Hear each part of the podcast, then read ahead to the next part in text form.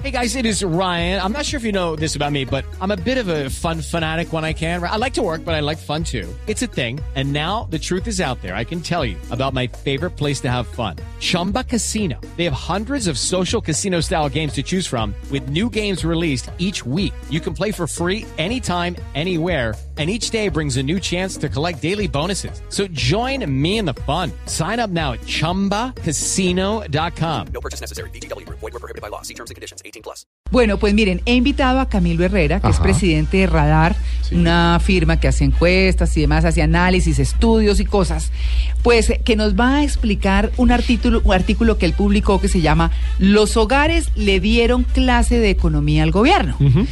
Estamos hablando de economía y de la economía de bolsillo, que es la que nos afecta furibundamente. Camilo, muy buenos días. Clara y a todos muy buenos días, ¿cómo están? Muy bien, pues bueno, ¿por qué los hogares le dieron clase de economía al gobierno?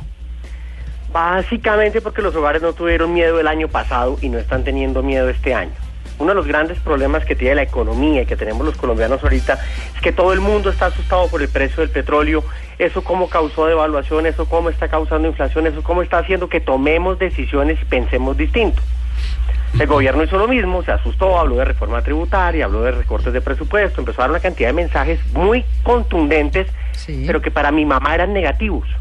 Ajá. Pero la mayoría de las mamás en Colombia dijeron, ok, las vainas están complicadas, empecemos a tomar decisiones sensatas. Sí. Los hogares no van a dejar de consumir porque pues, la economía esté mal. Tienen que comer, tienen que comprar ropa, tienen que pasarla bueno. Sí. ¿Qué hicieron? Mayormente, lo grueso que pasó en el mercado el año pasado y que viene pasando ya hace un rato, es que la gente dejó de comprar carros nuevos. Pasamos de una venta de más o menos 325 mil carros en el 2014 a cerca de 285 mil en 2015. Mm. Pero la gente se fue a comprar carros usados. O sea, mientras la economía, ante el cambio del petróleo, tuvo una devaluación, una inflación, los hogares hicieron lo mismo. Saben que tienen que gastar más en alimentos, como estabas tú explicándolo muy bien ahorita con el tema de los pescados, Sí. y ya están gastando mucho más en restaurantes. Entonces dejaron de comprar ropa tan cara, dejaron de ir a ciertas cosas que sean tan costosas Claro. y destinaron mucho más dinero, lo cual es histórico, a entretenimiento. Ah, Si tú miras lo que ha pasado en Colombia en los últimos, yo no sé, 14 meses, 18 meses, donde uno coja la historia, todos son conciertos, todo es cine, todo es restaurantes, Mm. todos son espectáculos, Eh. grandes eventos en el país. Sí, Camilo, pero esos, esos conciertos fueron hechos y fueron esos contratos fueron realizados a un dólar mucho más barato. Esos Eh, contratos no fueron de hace un año, fueron hace más de cuatro años y contratos firmados, que estamos viendo bandas ahora. Sí, pero si tú Claro. miras no es solo no es solo el tema de conciertos, mira el tema de magia salvaje del éxito, mira el tema de Star Wars en diciembre, Tal mira cual. lo que está pasando ahorita con Batman y Superman. O sea, los hogares están dedicando cada vez más de su bolsillo a entretenimiento, como diciéndose a sí mismos, si bien la cosa está difícil, yo no tengo por qué pasarla mal. claro, claro. Y, y claro, eh, la inflación nos está apretando, la inflación está por encima del aumento de los salarios, eso nos va a apretar del primer semestre y ya en el segundo semestre las cosas van a estar mejor. Y lo que los hogares le enseñaron mayormente al gobierno es una cosa muy sencilla. Si bien las cosas están difíciles, uno la puede pasar bueno. Sí, sí, con, eh, siendo un poco más austero. La verdad es que uno se acostumbra a los 80 pares de zapatos. Bueno, yo estoy exagerando, 80 claro. tiene. No. María Clara. Ay, no, estoy dije 80, exagerando. no, 70, 70. Pásame, Estoy exagerando. pásame 79. alguno. Menos mal, no, menos mal que dije que estaba exagerando, ¿no? Si no, me- mejor dicho, me hubieran caído peor. Yo esperando que en el de uno saque zapatos. No, Plantillas. pero, pero Camilo, digamos que, que la verdad es un poco lo que nos ha enseñado aquí Eric Lara. Bueno, pues si tengo esto, ¿para qué me compro ¿Para qué otro más? Más de esto? Frugal. Si tengo este saco negro que me sale con varias cosas, pues ¿para qué me compro otro? Por ahorita que la situación está compleja, difícil. Si está tan caro, están tan caros los frutos de mar, eh, el pescado y demás, pues compro pollo, que está un poquito más barato. Eh, o me compro un corte de carne que cueste más, Más barato. barato, claro. En- eh, eh, digamos que formas hay de ahorrar y, y sí de hacer el entretenimiento, de ir a, a- a, pues a pasarla rico, como dice Camilo. Pero, pero es el, el consumo el que le ha enseñado entonces al gobierno eso, el consumo como tal. Sí, porque lo que lograron los hogares con el consumo, en torno a lo que ustedes están diciendo, es que entendieron que pueden estar bien, que pueden pasarla bien.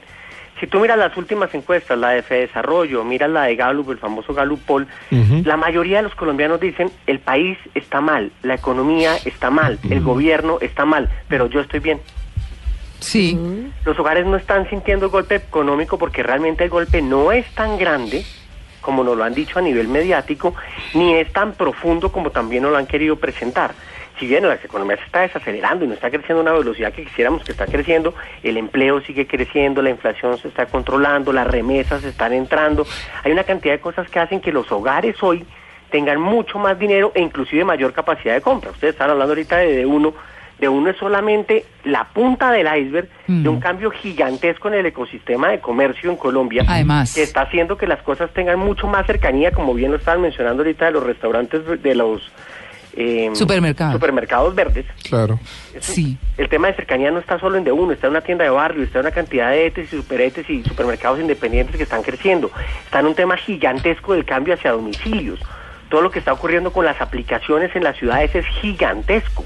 Sí. O sea, todo lo que está pasando en este momento alrededor de los hogares le muestra a uno que la gente cada vez sabe comprar más, cada Mm. vez es más racional para comprar, sin con esto decir que no se den gusto y no compren cosas que quieren y que a veces algunos considerarían innecesarias, que eso va a seguir pasando y debe seguir pasando. Claro. Pero la gente ha aprendido muchísimo en los últimos años ante todos los cambios que ha tenido el mercado colombiano. Nos ¿Sabe hemos vuelto cosa? más pragmáticos y menos wannabe que hemos sido. Sí. Siempre hemos querido como eh, Wannabe compramos es el querer marcas, ser, sí. Exacto, comprar unas marcas carísimas porque son extranjeras, porque es importado, porque nos da estatus. No nos volvimos pragmáticos porque tocó. no hay Porque plata. tocó, y entonces, entonces usted se va, ya que hablamos de de uno, pues entrados en gastos, como dice el cuento, pero usted se va con sus bolsas que le venden, que son reciclables, Sí, o que, claro. que- O lleva uno su bolsa. Por eso, Su con esas bolsas, porque cuando uno llega de un supermercado común y corriente, tiene un montón de bolsas para poner en la papelera de los baños, para botar la basura, para todas esas cosas, pero uno se va al de uno con la bolsa así nomás. La de uno, no claro. tiene la estantería divina, pero sí decente. Las cosas en caja y en canastas, normal. O sea, como, como le llegan al supermercado normal, solo que las pone más bonitas en las góndolas. Pero, pero sí, sí se, se, ahor- eh, se ahorran esos costos, se paga en efectivo. Se paga en Claro. efectivo. Exacto. No se puede pagar Eh, con tarjeta. no, no con tarjeta, se No. tiene que llevar cash. Cash. Sí, total. Eh, Pero así, eso va a cambiar en menos de dos meses. es- sí, sí, es que la verdad, y es bien interesante, usted va y dice, y se da uno cuenta, Camilo, además, de que no necesita más de lo básico. Claro. Que, que uno va a los otros supermercados y se encuentra las nueces de todas las clases. Y las agarre no sé qué. pendejadas y carro. Exactamente. En cambio aquí, ¿qué, qué necesita usted? Lo justo. avena. Pues Sí, hay avena. exacto. Eh, arroz. Hay una marca de arroz. Eh, no sé qué. Todo es lo que apenas usted necesita. Ya. Sí, no. Con lo que vive. Y punto. Entonces es bien interesante. Yo le quería preguntar, Camilo, ya para, para cerrar.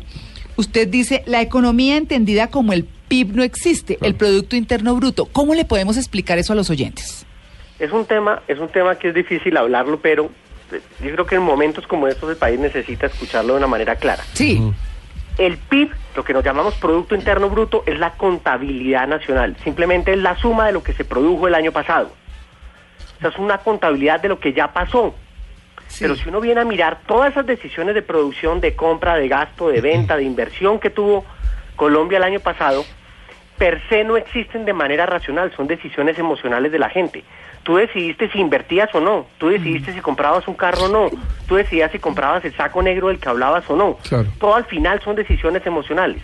Entonces el PIB al final lo que te está diciendo es la suma de las decisiones emocionales que tomaron las personas, el gobierno y los inversionistas para que la economía se moviera.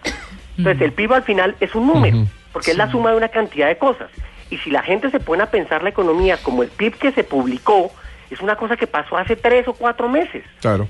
Al final la verdad de la economía es que lo que hagamos todos los días, lo que ese taxista está haciendo ahorita manejando, llevando a alguien, lo que está haciendo un señor de un bus, lo que está haciendo la cajera de un supermercado, lo que está haciendo una ama de casa en su casa, es lo que hace que la economía crezca. En la medida en que la gente empieza a tomar decisiones sin miedo y confiada de que las cosas, si bien no están perfectas, no se están destrozando, pues el país no se está acabando, va a subir la confianza del consumidor, los gastos van a aumentar, van a ser más racionales, el endeudamiento va a mejorar, la inflación se va a frenar y te lo juro que los hogares colombianos en 2016 vamos a volver a salvar la economía en Colombia. y nos vamos a volver básicos en lo que es básico. Punto. Hay, hay, Camilo, hay, hay, hay una cosa que también tiene que ver esa sensación, ¿no? De la gente en la calle, en donde recién María Clara hacía la referencia que ir a hacer las compras le tenía que agarrar cinco billetes de 50 mil. Al llegada del billete de 100 mil, la sensación en la gente en la calle va a ser que va a tener que usar dos billetes y no cuatro o cinco. Eso indirectamente es, ¿qué? ¿Una inflación? No, eso al contrario. ¿El lo que billete, ha el billete de causado- 100 no? Lo que ha causado históricamente en Colombia es que ante billetes grandes, fuera que hay un problema de que hayan vueltas para el billete grande, Sí, como siempre, exacto. la gente al tener el billete grande le da jartera o le da dificultad gastarlo. Entonces, al contrario, eso en algunos casos, no en todos, hace que la gente eh, frene sus gastos de una manera importante. Para la alcancía. En la medida en que los Claro, cajeros duele. empiecen a, a emitir billetes de 100 mil pesos, los cajeros electrónicos, la capacidad de transar con ese billete va a ser más difícil. Sí. Sí, sí. Entonces, de- por un tiempo va a demorar el gasto, pero lo que tú dices es verdad. Esto es un tema de emociones, de sensaciones. Sensaciones, correcto. No, además, Camilo, salir uno de un supermercado con plata y con más cosas de las que regularmente compras, una delicia. Sí. ¿Ah? Sí, pero ahí hay que, yo diría que hay que entender una cosa, y es, los supermercados tradicionales que conocemos, las grandes cadenas, tienen un rol de propuesta de valor muy claro. Claro, claro. Estos de conveniencia son muy buenos para el retanqueo. Si ti sí. te- se te acabó el desodorante, se te acabó el champú, se te acabó esas cosas cotidianas, es muy bueno. Si vas a buscar otras cosas, ah, no es tan fácil. Sí. Es como si quieres ir a un gran supermercado o a un supermercado independiente como este a buscar lo que consigues en los clubes grandes como los que los que han abierto últimamente en Colombia. Tampoco lo vas a encontrar. Mm. Cada tienda en Colombia tiene un rol completamente distinto y una oferta de valor distinta. Hay gente que le encanta ir a las plazas de mercado, hay gente que le encanta la tienda de barrio, hay gente que le encanta el vendedor ambulante, Mm. Hay gente que le encanta comprar en internet. claro. Hay ofertas de valor para todos los gustos, en todos los precios, en todos los formatos y afortunadamente cada vez aprendemos más de eso. Y en la plaza le dan a usted la ñapa, además. Ay, sí, rico. Sí, la pruebita. Camilo, pues muchas gracias por su atención con En Blue Jeans de Blue Radio. Arroba consumiendo, es su Twitter, ¿no? Sí, señora.